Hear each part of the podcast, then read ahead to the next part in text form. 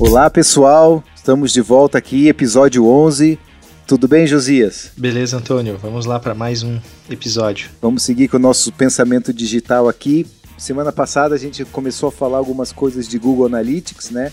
Vamos continuar hoje, se aprofundar um pouquinho mais, entrar em algumas outras funcionalidades, algumas que exigem um pouquinho mais de configuração, são aquelas que não estão prontas já, né? Assim que você ativa o, o, o, Google Analytics, mas algumas que exigem um pouquinho de configuração, mas também não é nada complexo.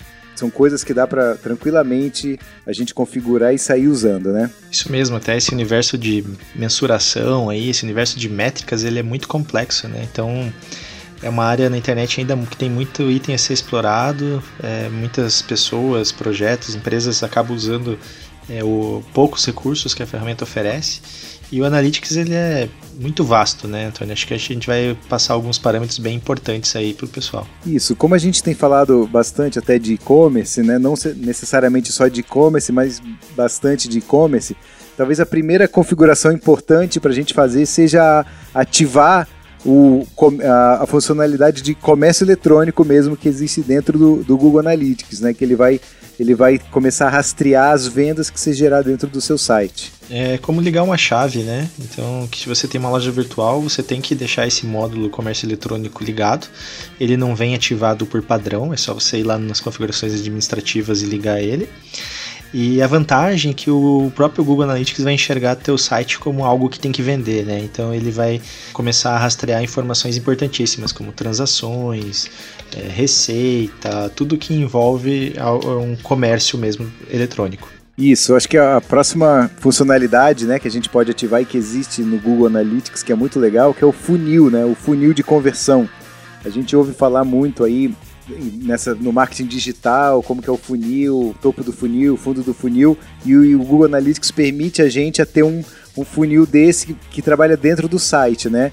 Que para um e-commerce, por exemplo, você pode pegar desde o, pro, o cliente entrou no produto e configurar o funil até ele botou os dados dele, ele é, botou é, as informações do frete, o endereço, se ele concluiu a compra ou não, e, em que, e a vantagem do funil é que ele consegue te ajudar a ver em que etapa o cliente está mais é, abandonando o seu site, onde que ele não conclui, onde ele não segue em frente, ele sai do processo de, do, da, do produto até fechar o pedido. Exatamente, Antônio. E até por que, que existe esse conceito de funil no marketing, né? Porque geralmente é, você tem que ter um objetivo. Vai ser teu site obter um cadastro, é, vender um produto e, consequentemente, você vai ter muitas visitas, mas nem todas elas vão virar vendas. E é por isso que ele vira um funil, né? Porque a gente acaba tendo no topo desse funil é, um grande número de pessoas que vão até teu site. Posteriormente, essas pessoas vão, algumas delas vão para uma página de produto. Então esse funil já vai diminuindo. Da página de produto vai para o carrinho, diminuiu mais ainda o funil. É, do, do carrinho ele vai para finalizar a compra onde finalmente ele encerra a compra e é a última etapa do funil, onde ele tem uma página de agradecimento. Então, é, esse conceito do funil é muito aplicado, como até você falou, não só e-commerce, mas também qualquer projeto digital. E a ideia é você ter realmente um número maior de, de informações e é importantíssimo você entender realmente onde teu cliente está indo embora. E na prática mesmo, né? Você vai ter uma visualização, digamos, mil, mil visitas, é, 500 vão para a página de produto, 300 vão para o carrinho, 200 fazem o início do processo de finalização de compra e 20 compram, né? Então você acaba das mil que você trouxe originalmente no topo do funil, 20 que estão lá na parte de baixo. É, é algo assim que faz muito sentido e precisa ser, independente se você tem um e-commerce, às vezes o, o teu objetivo é só vender vender um cadastro, a pessoa cadastrar com você, mas ela tem um objetivo. Então você sempre vai ter que usar esse recurso de funil. É algo fundamental. Isso, e o funil é, a gente acaba seguindo, focando mais um fluxo, né? No fluxo que a gente espera que o, que o cliente siga dentro do site. Né? Mas se a gente não quiser monitorar alguma outra coisa que não seja um fluxo, a gente pode começar a tra pode trabalhar as metas também, configurar as metas, né? Que é se o cliente ah, baixou o e-book, é, cadastrou um e-mail, clicou num link, acessou uma página, qualquer dessas coisas, né? Isso, o legal das metas é que você pode ter mais de uma, né? então você não precisa ter só a meta de compra, você pode ter, como você exemplificou, um simples cadastro já é uma meta, né? E outra dica importante para quem vai configurar meta, é, é algo simples de achar dentro do Google Analytics lá, a configuração de meta, e é válido também ser feita, é você atribuir um valor, né? Então muitas vezes você consegue também, digamos que você não tenha venda, mas você sabe que cada cadastro representa uma chance de vender um produto de 500 reais. De repente você atribui um valor a esse cadastro. Ah, cada cadastro é, me vale aqui dentro da empresa 50 reais, que é o que me gera de lucro esse cadastro. Então você acaba tendo uma inteligência maior e, e, o próprio Analytics vai te dar informações de número, né? Então a sua meta foi batida quantas vezes no mês, ou na semana, ou no dia, quanto aquilo está projetando em retorno financeiro para você. É óbvio que não é o valor exato que você tem em caixa, mas você consegue também ir mensurando melhor o retorno financeiro das suas ações. E isso vai servir para tudo que a gente já falou ali de outros trabalhos ali de fazer uh, trazer tráfego para o site, né? Então a gente fez muitos programas exemplificando formas de aquisição de clientes e agora a gente está falando como mensurar esses clientes e como atribuir valor a tudo isso. Justamente, atribuindo valor, a gente consegue dar pesos até para que a gente sabe o que tem mais peso, algumas metas que a gente faz para entender melhor também o cliente. Né? Uma coisa importante da gente considerar também, ou não esquecer de, de fazer essa configuração também, que acho que é bem importante, que é a gente excluir é, os nossos próprios dados de navegação, né? No, no Google Analytics a gente consegue configurar o nosso IP ou IP, se a gente tem algum IP fixo na, na empresa ou no seu acesso mesmo, a gente poder excluir esse IP, da, que daí o Google não, não, não registra no seu Google Analytics uh, os dados da sua navegação. Então ele não vai ele não vai ter um viés assim, né? Porque eu, com alguma frequência, até eu compro no, no, no e-commerce para testar né, na minha própria loja para eu poder pra eu testar como tá, mas eu não, não é o tempo inteiro, eu navego muito mais do que eu compro, então eu posso é, distorcer um pouco esses dados, né, porque eu vou estar tá navegando muito no site, em muitas páginas, né. É, isso até faz sentido também em empresas grandes, e às vezes elas estão com apenas, usa, só tem um IP que dá acesso externo aos sites, enfim, e, e pior do que você é, não medir umas métricas, não ter medição das métricas, né? Você realmente não analisar dados, é você analisar dados de forma errada, né? Então é, faz sentido isso assim, você dá um pouco de filtrada nessas informações e, e não ficar ali analisando coisas que não são realidade ou que está distorcida, né? Já temos algumas coisas aí para configurar que são bem legais, bem importantes, de configuração até relativamente simples, né? Se, se não souber, a gente pode sempre ter o próprio help do, do Google Analytics que ajuda, ou pode pedir ajuda para alguém. Você vai ter muitas métricas legais, né, e mais precisas até começa. E acho que tem umas outras coisas que a gente não necessariamente precisa dessa configuração, que a gente pode falar agora, mas que ela já começa a, a, a agregar mais de uma métrica para você achar outras outros resultados bons para vocês, como por exemplo, a gente pode falar aqui da conversão assistida, de caminho até conversão, que já, é, já entra também, você começa a entender um pouco mais, uma outra dimensão né, da análise desses dados do Google Analytics. Exatamente, a conversão assistida e as próprias conversões. O que é uma conversão? Né? Conversão é quando, é, falando assim de comércio eletrônico, de venda online, é quando o usuário se converteu em um cliente, ele comprou de você propriamente dito. Então, muitas vezes você vai, o teu objetivo é vender e você vai olhar lá no mês, ah, tive 100 vendas, tive 100 conversões. Você, o Google Analytics ele está aqui para que você entenda de onde está vindo essa conversão. Então você tem que atribuir pesos a ela, saber a origem dessas conversões. E ele, além da conversão é, final, que a gente chama, tem a conversão assistida. Ele vai mostrar para você que às vezes o usuário vai fazer algumas etapas e todas elas colaboraram para que aquela venda ocorra, e não somente a última etapa.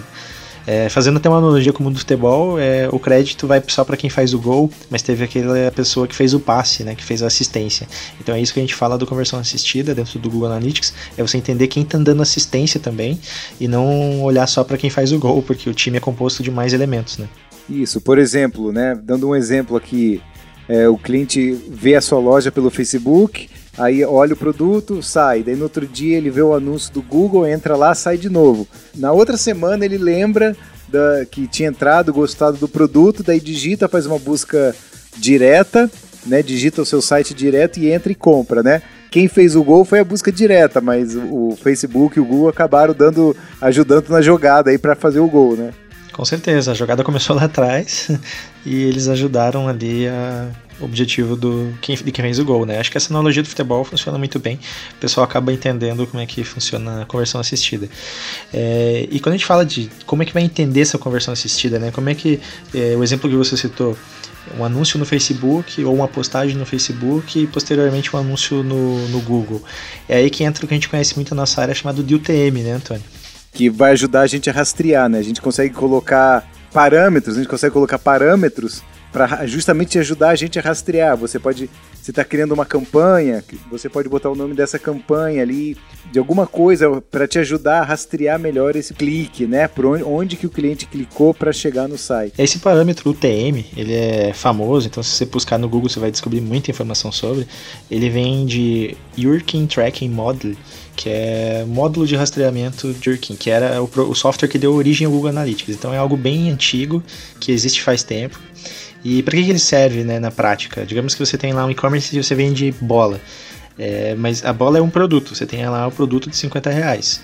Se você faz uma campanha no Facebook, no Google, por e-mail, é, vários modos, e leva todo mundo para essa página da bola, como é que você vai saber daí quem que está trazendo mais visitas, quem que está realmente participando mais do jogo, assistindo mais ao site? E aí que entra, são pequenos códigos que você vai incluir no, no seu no seu link, então em vez de você colocar lá meu site barra bola, ele vai estar meu site barra bola e barra alguns parâmetros, né? A gente não vai entrar no mérito de como escrever esses parâmetros agora, a gente pode fazer isso futuramente. A ideia aqui é passar como eles funcionam. É, existem várias ferramentas para isso, mas basicamente é para você definir a origem da campanha. Então, dando esse exemplo, eu tenho meu site barra bola barra origem da campanha é Facebook. Daí, ah, beleza, Facebook também é, um, é uma, uma origem ampla. Mas qual que é a mídia que eu estou usando dentro dessa origem? Daí a gente vai falar se é um banner, se é um, se é um CPC, você pode personalizar da forma que você quiser. E no final você coloca lá o conteúdo da campanha propriamente dito, porque um site, imagine-se que você tem vários links. Então você vai ter que pôr um, um identificador único, que seria no caso é, bola X. Por que isso, né? Porque você tá, você pode ter vários anúncios vindos do Facebook que vão para diversos produtos diferentes. Então, se você só colocar que vem do Facebook e a mídia é igual, você vai ter uma mensuração apenas que está vindo do Facebook, mas você não vai saber que está indo do produto específico, né? É, parece complexo quando a gente vai falando assim, mas se você usar três, três origens dentro do TM ali, você acaba é, realmente metrificando toda essa, essa navegação. E isso são, são ferramentas né, que, que tem disponíveis né, para a gente criar essas UTMs, né, que você só cria, digita esses parâmetros que você, que você quiser e ele cria para você automático. Né? Tem ferramentas desde pagas até gratuitas, muito boas, né, que, você, que a gente consegue usar, muito boas gratuitas. Né? Então tem bastante, tem bastante opção né, para criar essas UTMs. Exato, não, a gente está falando os conceitos, é, acho que é importantíssimo, o, até fica a dica para qualquer coisa dentro do pensamento digital, né? É, esquece um pouco só, só a ferramenta, né? Às vezes o pessoal quer um programa para fazer alguma coisa. Tenta entender primeiro o conceito de como as coisas funcionam e daí você vai partir para a ferramenta, porque daí a ferramenta ela pode mudar, pode acabar, mas se você entende o conceito, você sabe fazer até manualmente, né?